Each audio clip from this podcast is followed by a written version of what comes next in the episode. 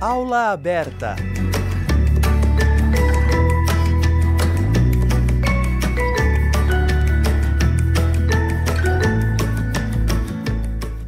Olá, ouvinte da Rádio Fapcom. Eu, Thales Ribeiro, apresento para você o Aula Aberta, o programa que traz um espaço de reflexão com base nos assuntos abordados durante os eventos da Fapcom e dos conteúdos ministrados em aula. Nessa edição, você confere a palestra do montador de cinema, séries, clipes e publicidade Eduardo Gripa.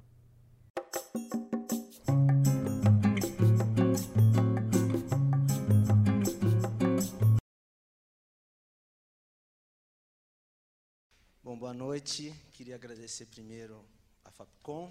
Eu sou ex-aluno aqui, eu me formei em 2012, no meio de 2012. Queria agradecer ao professor Lucas pelo convite e ao professor Fernando, que foi meu professor na época. Eu tive fotografia com ele, agora ele é coordenador do curso. E é muito bom estar de volta aqui, tendo passado, acho que sete anos nesse, nesse período que eu saí. Eu não trouxe nenhuma apresentação, eu trouxe alguns trabalhos, na verdade. É, não estou no, no, ramo da, do casamento, como o pessoal que está aqui, mas eu casei esse ano, eu sei como, como é, e me identifiquei muito com o que o Gui falou, essa coisa da memória, e eu fui aqui relembrando meu vídeo de casamento também, foi bem, bem impactante. E eu vou começar falando um pouco sobre, curtamente, sobre o período que eu de como eu cheguei até aqui, porque eu acho que depois o que vale é assistir aos trabalhos, é, é discutir, é ouvir e tudo mais. Eu comecei numa web TV chamada AltV, que na época fazia-se de tudo um pouco, então era switcher, era você saía para fazer uma matéria sobre um programa de culinária, você editava um programa de surf, e você ia fazendo de pouquinho, cada coisa um pouquinho, isso até mesmo antes de entrar na faculdade, o que foi muito bom, porque me deu uma, uma visão ampla das funções, que eu acho que isso que é, que é interessante, principalmente para quem está chegando na faculdade, saber quais são as possibilidades que se abrem. Então, você saber que você tem a fotografia, você saber que você tem a edição, você saber que você tem as coisas mais relacionadas à TV, direção de arte, roteiro, som. Então, você ter esse, essa gama de, de, de, de, ramos para se trabalhar. Eu trabalhei lá por uns oito meses, saí, entrei num site chamado AD News, que falava sobre mercado, fala sobre mercado publicitário, e lá a gente montou uma TV que cobria o mercado publicitário, as agências. Então, a gente ia nas agências fazer matéria, falava com os criativos, falava com marketing, enfim, falava, englobava todo esse mercado publicitário.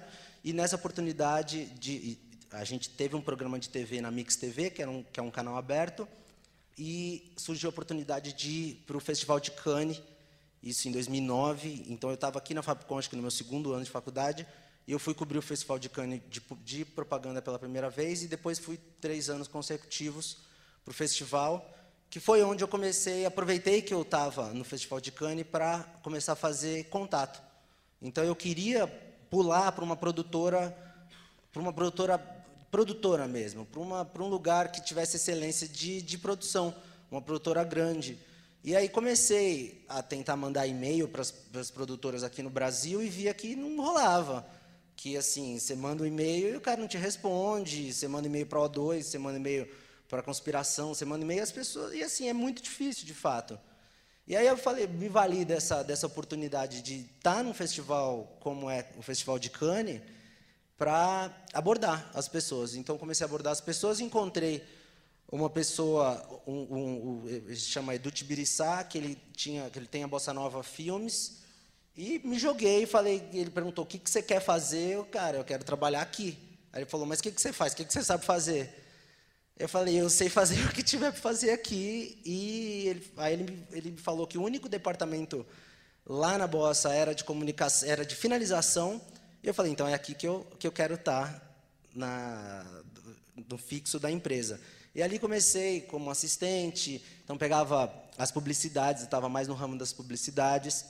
Comecei como assistente pegando coisinhas pequenas, jobs pequenos e tudo mais, e aos poucos fui pegando gosto pela montagem e trabalhos e começaram a surgir de montagem. Então eu acabei dedicando, não foi uma escolha lá atrás sobre essa escolha de cair na montagem, mas aconteceu e é aquela história, você tem que se apaixonar pelo que você faz. Muitas vezes não dá para fazer o que você é apaixonado, mas se apaixonar pelo que a gente faz, a gente tem essa opção. E aí, quando você vai estudando um pouquinho mais, as coisas vão, vão se abrindo e você vê a possibilidade daquilo. Então, ali comecei a fazer propaganda, comecei a fazer clipes e comecei a abrir uma, uma série de, de, de caminhos. Eu trouxe um clipe, inclusive, que eu montei lá, se vocês puderem abrir, foi um clipe que a gente fez em 2014 para o Rick Martin, para a Copa do Mundo de 2014. É, o nosso pessoal tá, tá procurando os vídeos lá. Ah, legal. Tá. É, foi um clipe que uma diretora me convidou, a gente estava começando um, um, trabalho junto ali de, de relação, e aí apareceu esse, esse como o Brasil estava na época da bola da vez, né, com Copa do Mundo, com Olimpíadas, então tudo que se passava, passava no Brasil, e o Rick Martin veio querendo fazer esse clipe com uma pegada um pouco mais documental. E como lá na Bossa a gente tinha uma diretora, ah, ela chama Katia Lund, e é uma diretora que fez, nos anos 90, Notícias de uma Guerra Particular, que é um documentário que ela fez junto com o João Moreira Salles. Depois ela co-dirigiu Cidade de Deus com o Fernando Meirelles, e ela foi fazendo sempre trabalhos muito ligados ao documental, ao cinema verdade. Ah, chegou até ela esse clipe, que ele queria uma pegada um pouco mais cinema verdade e tudo mais. E aí ela, ela falou, ó, vai ser roubada, você quer fazer? E eu, Porra, claro que eu quero fazer um clipe do Rick Martin, que maravilhoso. E foi roubada, foi muita roubada. Foram 40 dias que a gente trabalhou ininterruptamente, assim, desesperadamente. A, a, gente, a gente é muito assim, né? Não pode ver uma roubada que já quer entrar. Pois é, você já quer pular. Né? Do Brasil, assim, a gente passa correndo. É. Bom, então, enquanto o pessoal procura, é, achou? Sim. Sim. Ah, legal. Bom, então esse foi um, foi esse, esse clipe foi bem grande que a gente fez. Eu estou com uma colega aqui da Bossa que participou do processo e pode dizer o, o terror que foi fazer isso, porque eles paravam frame a frame, era um negócio. Ah, mas tem um, um sorriso, que esse sorriso está um pouco aí volta. Então foi um processo bem cansativo, mas valeu a pena. Ficou um, um clipe bonito e, e, interessante. E aí, ah, saindo um pouco dessa história do clipe, eu queria, eu trouxe um outra, um outro, uma outra vertente que é a publicidade, a publicidade, propriamente dita, só que não a publicidade de 30 segundos, como, como já quase nem existe mais. Porque eu lembro de quando entrei na Bossa, existia muita coisa do 30 segundos, né? a coisa das, das propagandas, que é aquela coisa no meio jornal nacional. E isso veio se perdendo com o advento da internet, com, com o, essa coisa do espalhar audiência, as pessoas ficam requerendo cada vez mais histórias, de fato. Né? E eu acho que o que vale, o que tem de comum em tudo que a gente fala aqui é, é, é, a força da história, e não mais aquele enlatado que a gente recebe nos 30 segundos, que é difícil de engolir. É, então, ah, esse próximo que eu trouxe, já foi um período que eu saí da bossa. Qual aí é te, teve uma. Qual é o nome do vídeo? Qual? O nome do vídeo que você. Ah, é o da Heineken. Da Heineken, ok. Deu até água na boca de falar. Nem me fala. Sexta-feira chegando. Você pode soltar? Como que é, né? Pode soltar ou você quer falar? Ah, eu só quero falar uma coisa. Aqui, esse já foi num período quando eu saí da bossa e começou a ter é, entre esse intervalo, essa diretora que eu, que eu fiz o, o, o clipe do Rick Martin, ela me chamou para montar, fazer a trilha sonora e dirigir uma série de documentários com ela. Eu falei, pô, sensacional, né? Vou me lançar nisso e tudo mais. Aí a gente foi para o Rio de Janeiro para fazer documentários relacionados. Foi na época do boom da Olimpíada e tudo mais. A hora que eu pisei no set, eu falei, puta, eu acho que isso não é para mim, cara. Um calor de 40 graus, uma, uma, uma loucura no set, um indo para lá, outro para lá, achando personagem, tentando encontrar a história. Eu falei, cara, acho que eu, me dá material para logar, para pegar do cartão e jogar no HD. Eu vou ficar pensando no filme ali da sala, no ar-condicionado, e a gente se fala no final do dia. E aí, então, tem essa coisa, é, é, é, curioso, porque o que eu vim trazer hoje um pouco foi uma, uma coisa, uma função bem específica, que é essa função da ilha de edição, que é uma função onde se trabalha muito e se tem essa, esse período, é isso, você fica isolado, de fato. O ideal, hoje, eu, eu prefiro trabalhar assim, é quase nem pisar no set, porque o que acontece no set ou o que não acontece no set não me importa, o que importa aqui é o que fica registrado. É o que chega até mim. Então, quanto maior a distância que eu tenho do material, é, do, do, do, que aconteceu e quanto a maior proximidade que eu tenho do material impresso, fica mais fácil. E aí depois disso eu, eu fui, fiz essa propaganda que vai um pouco muito nessa coisa da narrativa e do ela tenta trazer é um pouco fakeado, claro, porque é uma propaganda, mas um pouco do documental. Foi uma brincadeira que a Heineken fez por conta da, da final da Champions League que eles patrocinam e a, a, o horário do jogo do Brasil não é o horário do jogo que acontece na Europa. Então, como é que as pessoas iam assistir isso? Então, ficou divertido. Então, tem uma. Assim, se pegar o material bruto disso, tudo que foi filmado, puta, deve estar em torno de 10 a 15 horas. E aí, para chegar num resultado desse, de fato, é assistir, é pensar. Então, assim, o trabalho da montagem Uh, raras vezes vai chegar um roteiro, um trabalho um pouco mais complexo como esse, raras vezes vai chegar um roteiro redondo na sua mão. É você assistir, é você propor, é você trazer, e daí que vem o conceito, a linguagem, e você se embasar para fazer as coisas. Acho que o que mais importa nesse, nesse trabalho, não só da montagem, mas assim nessa formação que a faculdade agora tem essa importância, é, é, de trazer, agora eu digo nesse, nesse momento de vida de vocês que estão cursando, é de criar o conceito, é de trazer a linguagem, é de trazer a base, porque é isso que, no fundo que conta. Eu estava conversando com o Lucas antes de entrar aqui, a gente estava falando sobre a aula de edição. E eu me lembro da minha aula de edição, que a gente chega ávido por, ah, não, eu quero aprender como cortar, como fazer, como, como fazer uma animação e tudo mais. E na verdade isso é o de menos, porque isso, isso é em, em coisa de uma semana com o software, você já entendeu como é que funciona e está tudo certo. Agora, o que você vai sentar na frente da, do computador e vai começar a fazer, aí o buraco é mais embaixo. É como você tivesse uma tela em branco na sua frente, você tem que começar a pintar. Então, aí eu, eu venho pegando muitos documentários e trouxe o trailer, que é o último que eu vou mostrar, o trailer de um que foi lançado pela Netflix esse ano. E, e assim, muitas vezes é você não tem, você não ter um norte, você ter que decupar, pensar, internalizar, escrever, debater muito com, com, eu, com a diretora. Eu tenho uma, uma coisa de trabalhar muito com mulheres, então as, as minhas diretoras, a gente sempre senta junto e discute, então, foi assim com a Petra, nesse documentário, que eu, na verdade, participei da montagem, que é o Democracia em Vertigem, que foi lançado em, em Sundance no começo do ano, e pela Netflix, acho que em junho. Foi um caso à parte, porque tiveram muitos montadores, porque o material era muito grande, era um material de mais de dois anos de filmagem, mas uh, outro, eu estou fazendo hoje um documentário do, do, de 50 anos de carreira do Sidney Magal, e assim é material de arquivo até dizer chega.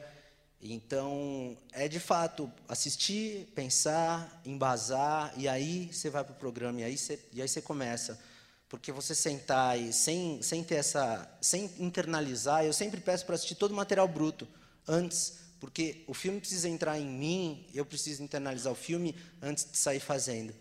Então é, sentar e sair fazendo para mim não rola, pode ser que role mas eu não acredito muito nessa maneira de fazer. Esse filme ele foi muito construído coletivamente. A Petra teve uma, ela foi genial em conduzir todo esse processo do filme, que era muito difícil, porque tinha muito material e foi passando na mão de, de assim muitas pessoas construindo ele junto.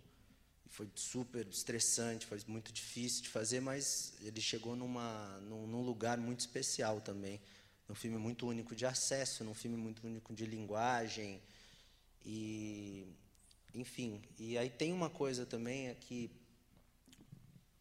se a gente começar a falar um pouco mais de montagem propriamente dita, montar filme é uma coisa, montar trailer é outra coisa, como montar publicidade é outra coisa, como montar documentário é uma coisa, montar ficção é outra coisa. E você entendendo essas nuances de por onde navegar em cima dessa de cada de cada de cada peça que você vai fazer, de cada obra que você vai fazer. Eu, tô, eu comecei, eu comecei no começo do ano e estou terminando agora uma, uma primeira ficção que eu estou fazendo da Laís Bodansky, que é a diretora do Bicho de Sete Cabeças, do Como Nossos Pais, e a gente está fazendo um filme agora sobre Dom Pedro I. Esse eu estou montando sozinho, o Cauã Raymond é o, é o Dom Pedro I, e a gente está em fase de término da montagem. que está sendo uma outra experiência também, completamente diferente dessa experiência. Você consegue montar várias coisas ao mesmo tempo? Não, não. Eu tenho que entrar num projeto, mergulhar no projeto, passar três meses num projeto, quatro meses num projeto e construir ali, porque é um mergulho, né? Então, para entrar para o Democracia em Vertigem, bom, é isso. Eu fiquei quatro meses, mas ele foi montado durante dois anos. Então, assim, foi um mergulho de, de, de, de de ali, o próprio Pedro agora, que eu, eu fiquei quatro meses, saí, agora estou aos poucos. É só no, no, final do processo, que é hoje, hoje eu estou terminando três filmes, aí eu consigo conciliar, pular mais fácil de um para o outro. Mas na hora de você construir, não dá. E não dá. você é igual a mim, porque eu quando estou editando, eu ligo o computador, sento e eu esqueço que eu existo. Eu esqueço que existe banheiro, eu esqueço que existe comida. É mágico, né? Tudo. É, é, impressionante. É mágico. Eu, eu tento me policiar para beber água, pelo menos. Esquece de beber água de no banheiro. Quanto a, é, então, é como é um trabalho muito cabeçudo nessa coisa de na, na hora da construção, na hora de você estar tá com a tela em branca, que nem o, a ficção já nem tanto, porque a ficção você já tem o roteiro, né? Mas, por exemplo, o do Magal, que tinham lá lá, suas 60 horas de filmagem, é um negócio que te exaure. Então, às vezes você trabalha 5, 6 horas e parece que você trabalhou 20, porque você, você colocou, você está pensando no, no começo, no meio, na vida, do final dele dançando Sandra Rosa Madalena, tão ali que Deu você chega no final do dia, que você, assim, você não vê passar, mas parece passar um caminhão em cima da, da, da porque é uma entrega muito grande, né? E, e você, desculpa, você é muito detalhista em questão da filmagem, na hora da montagem? Eu costumo me separar entre personas. Uhum. Tem a persona primeira que faz um apanhado geral, aí tem a pessoa que faz um select, uma decupagem, uhum. tem a persona que vai lá, senta, monta, aí sai, aí depois vem uma persona que começa a reparar um pouco mais nos detalhes. Eu acho que são etapas que você vai participar, que você vai fazendo durante a montagem, principalmente de um longa. O trailer o, o clipe e tal, começa, eles saem mais rápido, então tende a ser menos material. Acho que dá para você juntar um pouco mais as etapas, mas num longa tem que segmentar, porque senão você não dá conta. É, Gripa, você tem alguma consideração final a dizer aqui? Porque a Ana Paula está fazendo uma cara. Não, na verdade eu, eu quero. Ali ela já.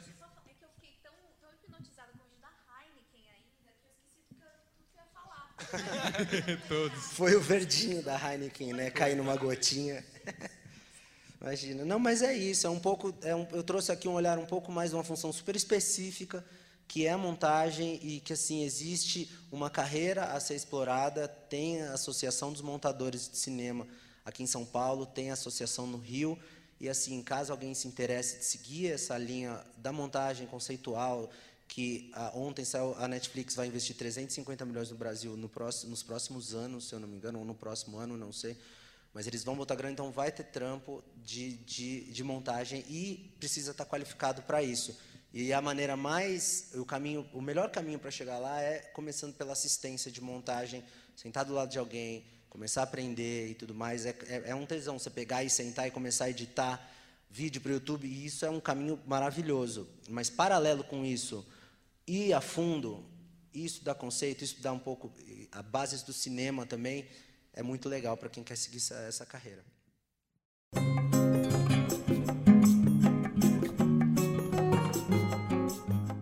O Aula Aberta de hoje fica por aqui. No próximo e último programa sobre encontro de comunicação, você confere a palestra da dubladora e locutora Ana Paula Cadamuro. Com produção e redação de Jéssica Silva, locução e sonoplastia de Thales Ribeiro, áudio de Danilo Nunes e direção artística de Fernando Mariano. Essa foi mais uma produção da Rádio Fapcom 2020. Agradecemos a sua audiência e até logo.